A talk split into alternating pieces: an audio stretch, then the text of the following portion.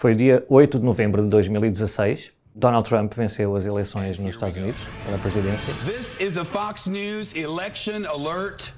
Pennsylvania goes to Donald Trump. Donald Trump is the president of the United States.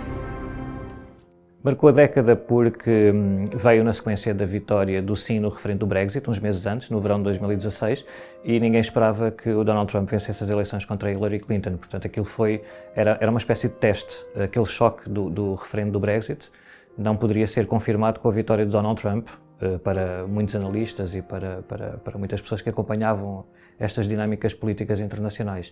A vitória de Donald Trump confirmou esse movimento, ou, ou foi mais um passo importante no movimento para uma, um corte com, a, com o que nós esperávamos das eleições. A partir do momento em que Donald Trump venceu as eleições nos Estados Unidos, uh, maior potência mundial, e, e é, é, também, mais uma vez, é, uma, é, uma, é um exemplo para, para outros países no mundo, ficou como que legitimado essa via alternativa política. Outros países, estamos a falar agora, nos últimos anos, de, dos populismos e de movimentos uh, que iam no sentido contrário daquilo que se esperava antes de 2016. Nós estivemos lá na, na, nas eleições, uh, durante a campanha e no, na, na, noite das eleições, e houve vários momentos, porque a crença na vitória da Hillary Clinton era tal, pelo menos nas grandes cidades, é?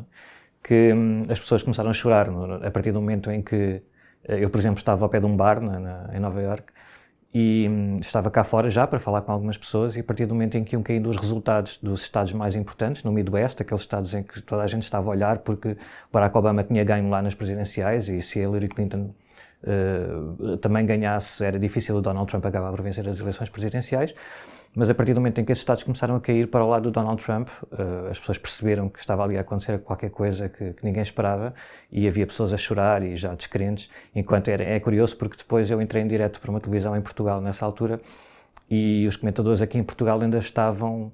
Não, mas uh, ainda não acabou, ainda temos de esperar o fecho. Pronto, as pessoas estavam todas assim, como que abananadas, ninguém estava à espera que aquilo acontecesse.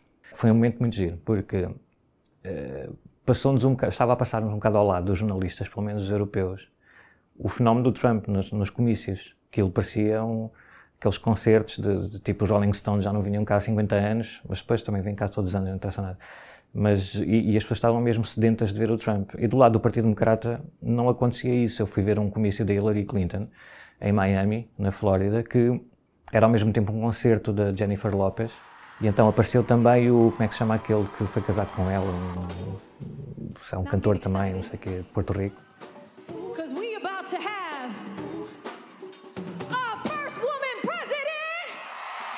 E as pessoas estavam a vibrar com, com o, o, facto de eles dois estarem em cima do palco pela primeira vez, os dois cantores, a Jennifer Lopez e o antigo marido.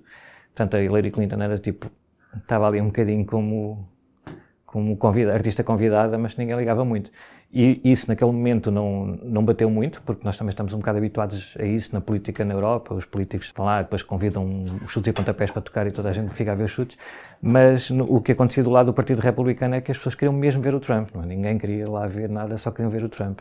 E isso depois, com a vitória dele, fez-nos pensar que se calhar nos estava a escapar alguma coisa do fenómeno. E parece que estava. Tradicionalmente um presidente é reeleito. É? Há poucos exemplos em que um presidente americano não é reeleito. Normalmente dá-se uma segunda oportunidade e o presidente não faz uma coisa assim tão má no primeiro mandato que leva as pessoas a fugirem dele. Neste caso, como a base de apoio dele é grande, mas não é assim suficiente para se dizer que ele vai ganhar de caras, porque houve erros que o Partido Democrata cometeu na primeira eleição que podem ser, aspectos podem ser melhorados desta vez. Uh, portanto, chegamos à, à fase de seria de esperar uma reeleição, porque ele é um presidente e tradicionalmente são reeleitos, mas isso está longe de, de ser certo. Por outro lado, também há um argumento a favor dele, porque se chegamos aqui sem saber se ele vai ser reeleito ou não, é porque não era assim eh, um presidente tão fácil de derrotar eh, e, e não foi apenas um erro de casting naquela, naquele primeiro mandato. Está tudo em aberto, mas dependendo das opiniões, se uma pessoa estiver muito chateada com a vida, que há muitas pessoas que estão muito chateadas com a vida e zangadas e têm toda, todas as razões para isso, e apoiam o Donald Trump porque estão contra o politicamente correto, lá o que é que é isso, aquelas coisas, essas pessoas vão sempre dizer que o Trump vai ganhar porque. Uh, pronto, apontando para isso, não é? Não é, não, não é certo que ele vá perder, portanto, em princípio vai ganhar.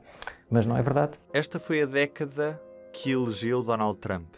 Neste P24 ouvimos Alexandre Martins, mas estes também foram anos em que os britânicos votaram pela saída do Reino Unido da União Europeia, anos que foram marcados pelo terrorismo e por uma crise de refugiados na Europa.